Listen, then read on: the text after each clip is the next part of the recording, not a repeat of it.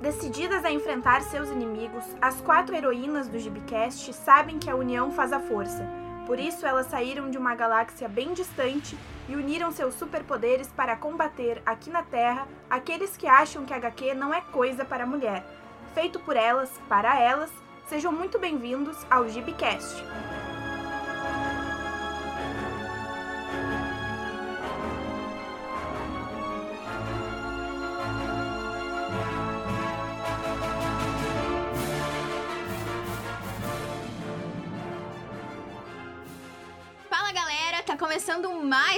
Edição do seu, do meu, do nosso Gibicast. E nós, aqui do programa, já estávamos com saudades de vocês. Eu sou a Fernanda Souza e comigo estão as Gibiquetes de sempre: Fernanda Penha, Olá, gente, tudo bem? Juliana Baratojo Oi, galera. e Vitória Mellerk. Oi, gente. Na edição passada, falamos sobre as HQs além dos super-heróis e hoje nós vamos abordar o mercado de quadrinhos. Mas antes de começar a falar sobre isso, a Fernanda Penha vai contar pra vocês uma novidade. Então, Fernanda, qual é essa novidade? Pois é, gente, temos uma novidade muito legal para vocês que nos acompanham. Além de vocês poderem nos ouvir no SoundCloud e na nossa página no Facebook, agora vocês também podem nos ouvir pelo iTunes. Então, quem tem iPhone é muito simples, é só baixar o aplicativo e sem desculpas para vocês não nos ouvirem. Inclusive, galera, a gente adora ler os comentários que vocês deixam, então não esqueça de ir lá no SoundCloud, deixar o coraçãozinho e dar um comentário bem legal pra nós. No Facebook também, né? Sim, a gente, tá tem sempre vários por lá. testes no Face. Vão lá fazer os testes, descobrir os nomes de super-heróis Compartilhem, marquem os amigos de vocês. Ai, Inclusive, mãe. naquele teste lá, eu sou a rainha aranha. E eu tenho medo de aranhas. então comente lá qual é o seu super-herói. Eu sou Doutora Estranha. Gostei do meu. Eu não me lembro o que, que eu, Eu sou, acho que eu sou Ah, eu sou a espetacular gata. Deus Aranha, eu acho. Ui, Deus aranha. tá vendo, legal, gente? É gente. só combinação legal. Então, gente, mudando um pouquinho de assunto, podemos começar? Vamos lá. Recentemente saiu uma matéria no Diário Popular lá de Pelotas, a cidade onde eu cresci. Então, pelotenses, por favor, nos escutem e curtam a gente. E mandem doce de pelotas. E de acordo com a reportagem, a produção independente soltou de 13 em 2003 e em 2006 para 181 em 2015. Isso é incrível, mostra que as pessoas estão procurando HQ e estão consumindo. Mas infelizmente isso é um contraste se a gente comparar com, com a leitura do brasileiro de modo geral. Que segundo o Ibope, em 2016, 44% dos brasileiros não, não lê e 30% nunca comprou um livro. Isso é meio preocupante, né, gente? É muito, gente, que dado horrível. Eu, eu acho um absurdo, assim, mas é que eu acho que tem vários fatores que influenciam isso, né? O Brasil é muito grande, tem muita gente que não tem condições de acesso de um ensino básico e tem muito, muita gente que não sabe nem ler. É, a gente tem que levar em consideração também o nível de analfabetismo no Brasil, que é muito alto, né? Segundo dados do IBGE de 2016, ah, ainda tem cerca de 11,8 milhões de pessoas no Brasil que acima dos 15 anos que não, não sabem ler. Isso corresponde a 7,2% do total da, de população do Brasil. Então, realmente é um dado preocupante, mas a gente também tem que levar esses, essas, esses critérios em consideração. Né? Mas é legal que hoje tem coisas bem diferentes, né? As pessoas, ah, tem aquelas de deixar o livro no ônibus ou no trem. Então a pessoa só vai pegando e vai passando o livro, ou tem aquelas estantes no meio da- das praças que as pessoas pegam um livro e deixam outro. Então, são maneiras de incentivar a leitura e a pessoa não precisa nem comprar, ela pega. Pronto. É uma maneira mais acessível também.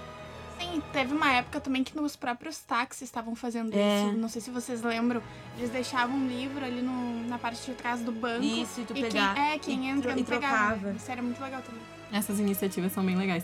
E E eu o acho Itaú que. também tem um negócio. Um, Pra criança. pra- é, É, eu Sim. acho que as HQs, por exemplo, elas são uma forma diferente de leitura, né? Pra levar uma É. leitura com desenhos pra essas pessoas. É, eu acho É também. muito E a- mais atrativo. E ela é né? mais ágil também, tu lê mais rápido do que um livro, talvez. Que o livro, como ele é muito grande, assim, tem muita palavra, talvez não seja tão atrativo do que ver uma HQ toda colori E eu acho, colorida. é, e eu acho até que a HQ, ela oportuniza o entendimento daquela leitura. Porque se, se a pessoa tem dificuldade com a leitura, ela pode associar o que ela tá lendo com aqueles desenhos, né? Isso, é uma Isso. forma de aprender De também. aprendizado. por isso que ah, a HQ ela acaba sendo muito usada também na educação das crianças. Ah, então, realmente, esse dado é muito preocupante e a gente quis falar sobre isso com uma pessoa especialista. Nós conversamos com a colorista da Marvel e a primeira brasileira a ser indicada ao prêmio Eisner, Chris Petter. E ela comentou uh, o que, que ela acha sobre esse dado.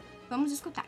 Ah, é, o que precisa ser feito é uma coisa que é muito difícil, que é uh, mudar uma cultura inteira, porque não é da nossa cultura a leitura e as histórias em quadrinhos, né? Não faz parte da cultura brasileira da leitura das histórias em quadrinhos, né? Eu acho que a gente já teve na história um, um, uma época em que a literatura era muito forte aqui, mas essa época se perdeu de alguma maneira. Eu acho que falta investimento e interesse da mídia na divulgação, na proliferação dessa, desse costume da leitura. Não só. É, eu estou falando da leitura de maneira geral, não estou falando da leitura só de histórias em quadrinhos, né? É, eu acho que é isso, porque o público tem interesse, só que a gente não consegue divulgar, né? O problema de tudo isso é realmente a divulgação, né? A gente não tem divulgação, a gente não tem. Uh, a gente tem poucos eventos para ir e vender as nossas coisas pessoalmente. Uh, e as livrarias também, elas se tornaram umas as vilãs do negócio, porque elas vendem os nossos livros, mas dificultam muito a distribuição, ainda ficam com 60% do preço de capa, o que é um absurdo para quem só está revendendo uma coisa que já está pronta. Então, é toda uma questão bem difícil de lidar e consertar e resolver, assim. Pois é, gente, pode parecer um cenário um pouco apocalíptico, mas o Ibope também revelou que houve um aumento no número de leitores. Em 2011, eles representavam 50%. Já em 2015, o número passou para 56%. É uma mudança pequena, mas já representa um, um crescimento, vocês não acham? Sim, grão em grão, galinha de bico, né? Aos Pois poucos é. a gente vai. É, se tu for pensar que são quatro anos de diferença, é bem É. pequeno mesmo. Mas é importante, eu acho, mostrar que tá tendo esse crescimento. Enfim, acho que outros meios de leitura também estão surgindo graças ao digital, né? Com o desenvolvimento da internet, tem outras formas de se ler hoje em dia. E segundo uma pesquisa de- de 2016, divulgada pelo IBGE, apenas em fevereiro desse ano de 2018, só aqui no país a gente teve 116 milhões de pessoas conectadas à internet. Isso representa mais de 64% da população brasileira com idade acima dos 10 anos.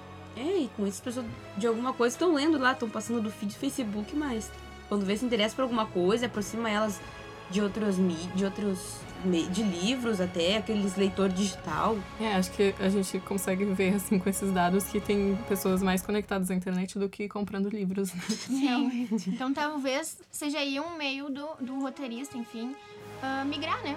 Tentar É, divulgar o seu trabalho, enfim. É, mas infel- a É, internet porque tem muito inter- daquilo de achar que é de graça. Ah, então a internet então posso... É, essa é a cultura da internet, né? Todo mundo acha que só porque tá na internet tem que ser aberto pra todo mundo. Na verdade, não é assim, né? O autor que tá ali, ele precisa ganhar o, o dinheiro dele de algum jeito, então.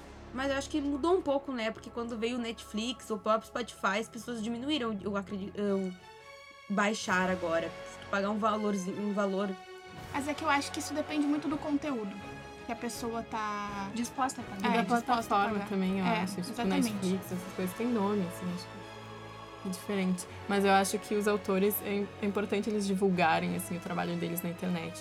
Concordo, Ju. A gente conversou a respeito disso com Marcelo Quintanilha. Ele é um dos quadrinistas mais famosos do Brasil e é criador da HQ Tungstênio, premiada no Festival Internacional de Quadrinhos, na França. A premiação é considerada a principal de toda a Europa e o quadrinista foi, foi premiado na categoria Os Melhores Obras Policiais. Além disso, recentemente a HQ Tungstênio virou filme. Ju, conta um pouquinho pra nós a resenha do filme e do HQ. Então, o, o HQ Tungstênio, do Marcelo Quintanilha, é sobre. É uma história policial que acontece lá na Bahia. É de um ex- ex-sargento do exército, um traficante e uma esposa em crise. Tudo isso numa história que vai falando dos altos e baixos dessa sociedade, dos vilões e heróis. Enfim, é bem interessante, assim, para estudar. Pra ver a sociedade, assim, de outra forma. É legal que essas obras ganhando prêmios e saindo, as pessoas conhecem um pouco mais do Brasil também, né? Não fica naquela mesma. achar que o Brasil, sei lá, que as pessoas pensam no Brasil mesmo. Eu acho que isso influencia também diretamente no mercado de HQs no Brasil, né? Sim. Isso uh, incentiva outras pessoas e, e novos uh, autores, roteiristas, Até pessoas que estão começando no mercado a, a querer continuar e a investir nisso, né? Até o leitor, tu diz, bah, o cara ganhou um monte de prêmio, vou checar, virou filme, vou querer ler. Exatamente. Incentiva também. Então, gente, vamos ouvir o que o Marcelo tem nos a dizer. Sempre tive uma visão muito particular em relação ao mercado, mas do meu ponto de vista, o que eu posso observar no mercado brasileiro hoje é que ele se expandiu muito do ponto de vista da produção. Ahn, existem muitos mecanismos de veiculação que foram postos em marcha com a, com a tecnologia e todas essas, todas essas eh, eh, eh, formas de se apresentar o trabalho, de se veicular o trabalho, que não necessariamente estão ligadas à impressão do, do material. Uh, isso fez com que muitos novos artistas eh, eh, eh, introduzissem seu trabalho no mercado, introduzissem seu trabalho para o público de uma maneira muito, muito interessante, na minha opinião. Não temos números que possam uh, uh, diagnosticar, ou pelo menos eu não tenho acesso a números que possam definir se a expansão de produção se, se, se se respalda também na contrapartida da ampliação do público leitor. Acho que precisamos ainda de um, de um estudo nesse sentido, né, para ter uma ideia mais clara de se o público efetivamente responde ou vem respondendo ao longo do tempo ao aumento da produção. O meio digital é uma nova maneira de divulgar o trabalho desses roteiristas. Então, agora a tecnologia, além de dar oportunidades a nomes já consolidados, ela também oportuniza o surgimento de novos autores independentes. Eduardo Lemos, ele é colecionador de HQs desde o final da década de 80 e este ano lançou o site Ponto do Gibi, uma loja especializada em quadrinhos que ajuda os colecionadores a completar ou a iniciar suas coleções. Então, gente, é uma boa dica para você que quer completar a sua coleção, né? E mais um pelotense aqui. Olha aí, gente. Tragam doce de pelotas, galera. Nossa, Mas que então. tanto doce tu pede? Ai, eu gosto de doce. Nós conversamos com ele a respeito da internet. Então vamos ouvir o que ele pensa sobre isso. A internet está fazendo uma revolução no mercado de quadrinhos aqui no Brasil e a nível mundial. As antigas lojas que a gente conhecia, os sebos, chamados ainda hoje, estão a maioria se adaptando, migrando para a internet. Quem não está fazendo isso está sendo obrigado a fechar as portas. Tá? Então a internet está fazendo essa evolução no mercado dos quadrinhos. Tá, tá ficando mais fácil para o colecionador correr atrás daquelas edições que ele precisa. Existe uma maior divulgação, do, tanto o quadrinho estrangeiro, também o quadrinho nacional. Os artistas nacionais têm mais visibilidade, estão conseguindo colocar a sua obra aqui no país, que antes era difícil. Você ter um quadrinho nacional aqui, você não conseguia vender. Tá? Hoje isso está sendo possível, graças à, à entrada da internet. E o, o colecionador brasileiro ele está mudando. Ele está preferindo edições mais eh, atualizadas, vamos dizer assim. Isso está acontecendo com os quadrinhos, com as séries de TV, com desenhos animados. Está havendo uma reestilização dos personagens em, em função do anseio desse novo público. Isso tem gerado algumas polêmicas até. Mas o colecionismo e o mercado de quadrinhos nacional ele está crescendo, está numa linha crescente e a gente que trabalha aí nesse meio tem que se adaptar para aceitar as mudanças que estão vindo aí e tu ter visão para saber pra, como seguir no teu negócio. Mas infelizmente as coisas não são tão simples assim. Ainda existem dificuldades para quem tá começando, gente. O Marcelo Quintanilha, por exemplo, nos contou sobre o que ele enfrentou no início da carreira e fez uma comparação com o mercado atual. Vamos ouvir. As dificuldades para a produção de quadrinho no Brasil, no panorama de hoje, são, são muito diferentes das que eu encontrei quando comecei a publicar meu trabalho, porque naquela época no final dos anos 80 e começo dos anos 90, o Brasil vinha de um refluxo na, na, na expansão da produção que se deu nos anos 80, devido a um panorama sociopolítico muito complicado que eh, impossibilitou a publicação ou a proliferação de trabalhos de, de quadrinhos uh, no, no, panorama nacional. Era muito difícil publicar quadrinhos naquela época, como era difícil uh, para qualquer pessoa ligada ao mundo artístico produzir seu trabalho. O cinema se ressentiu muito desse panorama também. Os quadrinhos, particularmente, se ressentiram de uma maneira muito, muito aguda, na minha opinião. O panorama hoje é completamente diferente. Uh, eu acredito que existem muitas novas uh, uh, maneiras e alternativas para alguém que esteja começando a, a a produzir quadrinhos. A internet é, uma, é, um, é um mecanismo fascinante, na minha opinião. Especialmente pelo fato de você não não não estar tá preso aos critérios da impressão do trabalho. Você poder veicular seu trabalho de uma maneira muito, muito rápida e muito uh, dinâmica. Uh, independentemente do processo de impressão, eu acho isso, eu acho isso realmente fabuloso. Eu diria que uh, talvez as dificuldades não sejam tão diferentes das dificuldades que ocorrem em, em, em qualquer outro mercado.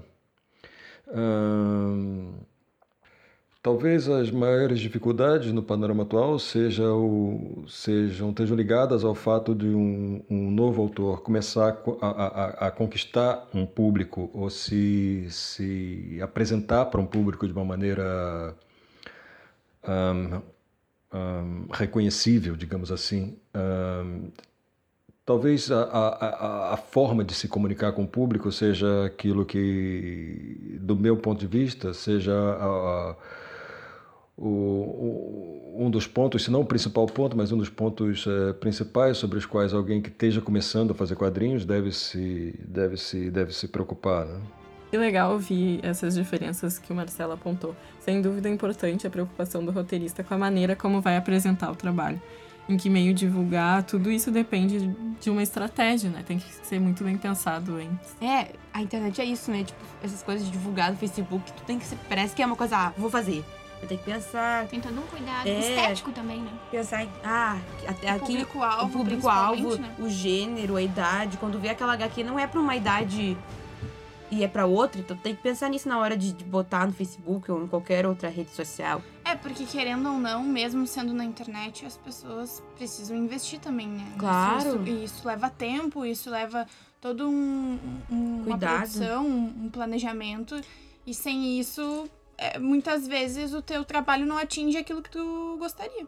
É que nem anunciar em jornal, anunciar numa Exatamente. revista, é, tu tá anunciando na, na internet, é, só é uma plataforma diferente. E isso volta ao que a gente estava falando em relação à cultura da internet de as pessoas acharem que, que, que qualquer coisa. Que tem que ser de graça. E, e, as pessoas não, não se dão conta de que por trás disso, por trás da internet, tudo tem um planejamento, tem um gasto. Tem um gasto claro. de tempo, tem um gasto de dinheiro.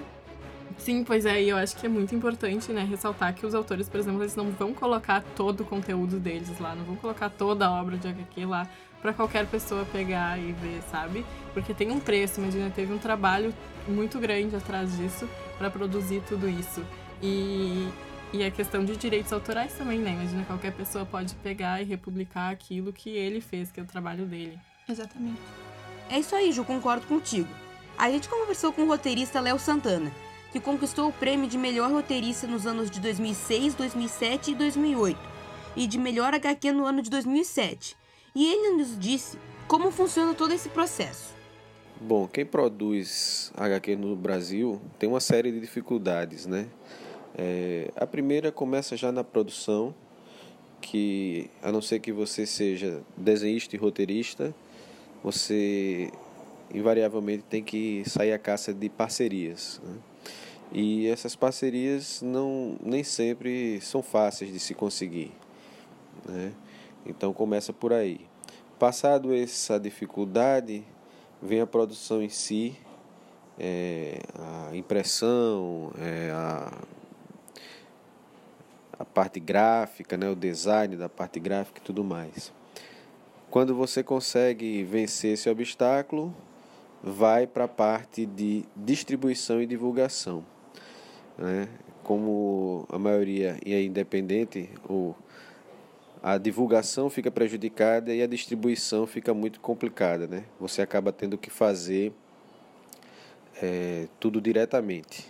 Isso desgasta um pouco o autor, porque ele deveria estar só produzindo e não se desdobrando em todas essas áreas. Então, quando, quanto mais apoio você tem nesse sentido, melhor. Então, se você tem uma editora por trás que está bancando o seu trabalho, isso se torna muito mais fácil. Você pode se focar no que realmente é importante.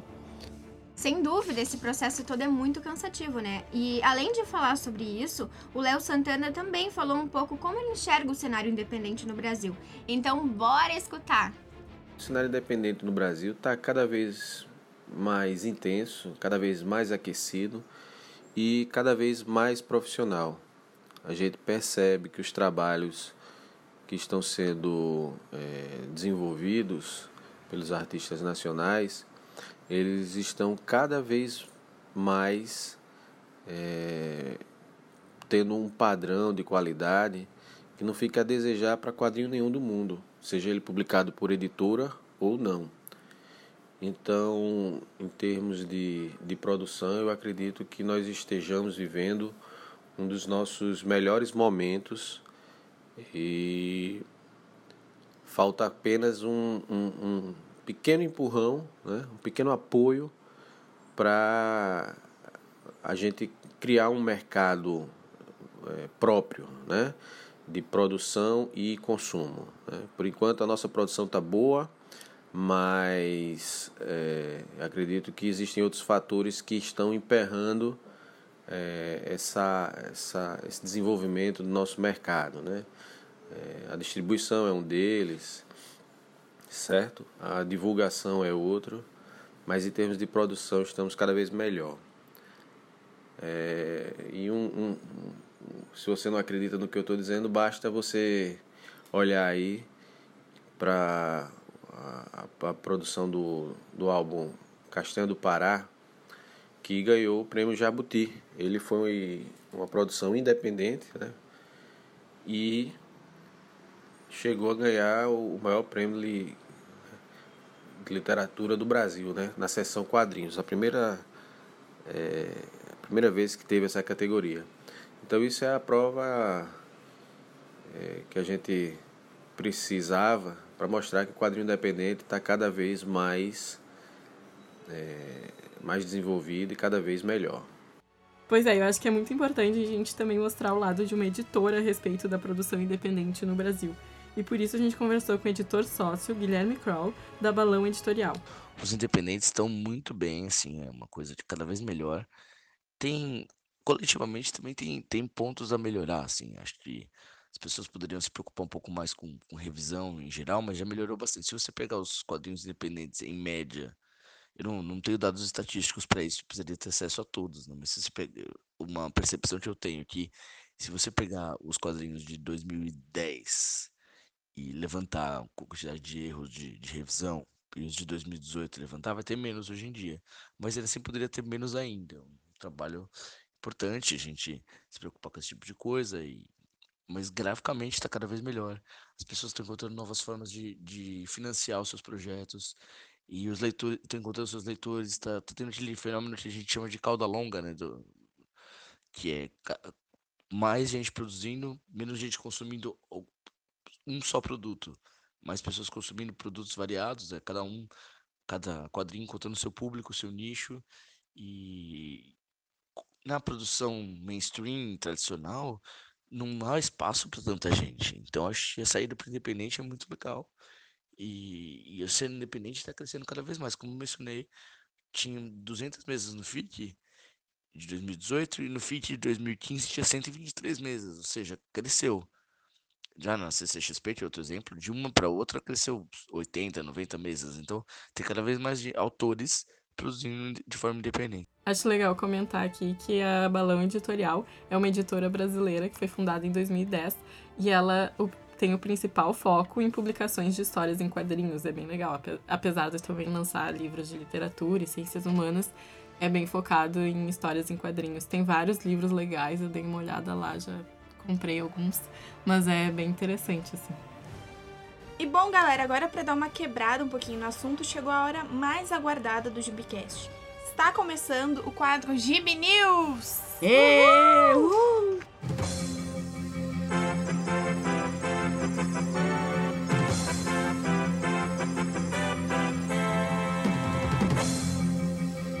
Maurício de Souza cria a HQ para contar a história de Gretchen. É fake news, gente! Seria engraçado, imagina uma, uma HQ da Gretchen. Ué, ela já tem até um- uma série, Ela né? já é meme. Ela é tipo a Kim Kardashian. Exato.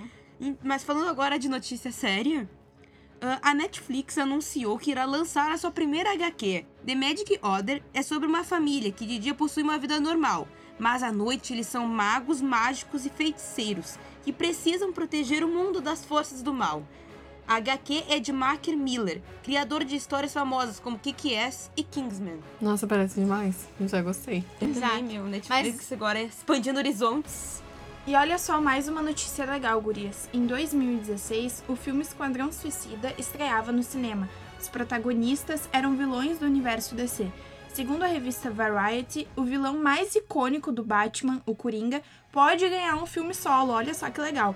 O filme seria estrelado por Jared Leto, que já interpretou o vilão no filme Esquadrão Suicida também.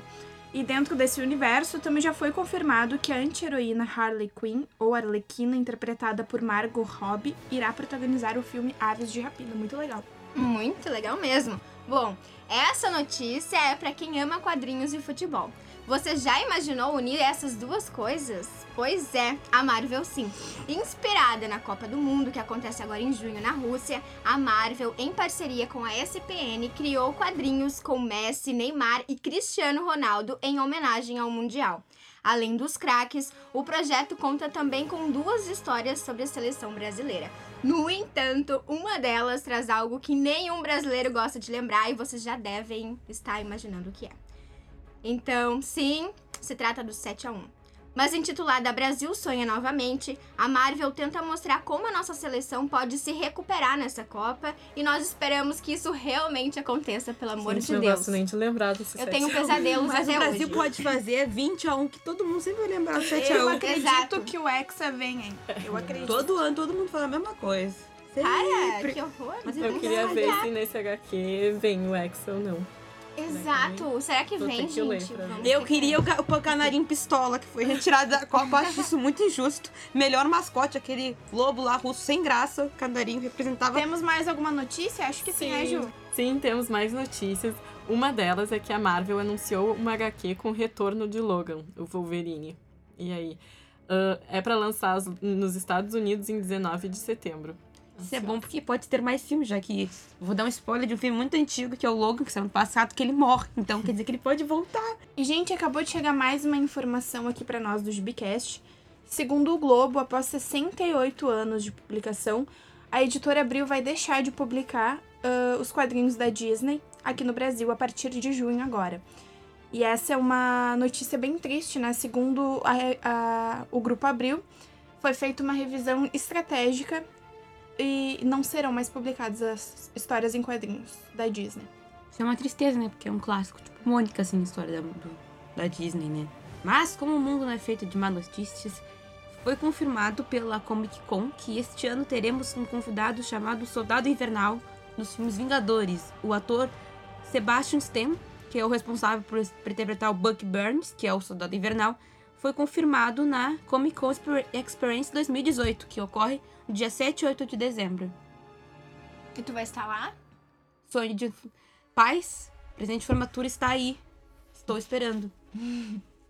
Olha, se tu for lá, o GBcast quer os bastidores de tudo, hein? É, tem que fazer cobertura. Que tal? Achamos ótimo, né? Comentem lá se vocês querem que a Vitória vá. Se quiser fazer uma vaquinha pra Vitória gastar lá também. Bom, eu adorei essas notícias e espero que vocês também tenham gostado. Mas agora nós vamos chamar outro quadro chamado Dica de HQ. E a dica de hoje é do cartunista Marcelo Quintanilha. Então, que vem a dica do Marcelo. Um álbum chamado A Juventude de Corto Maltese, de Hugo Pratt, um dos meus álbuns favoritos de todos os tempos. Essa é a minha dica.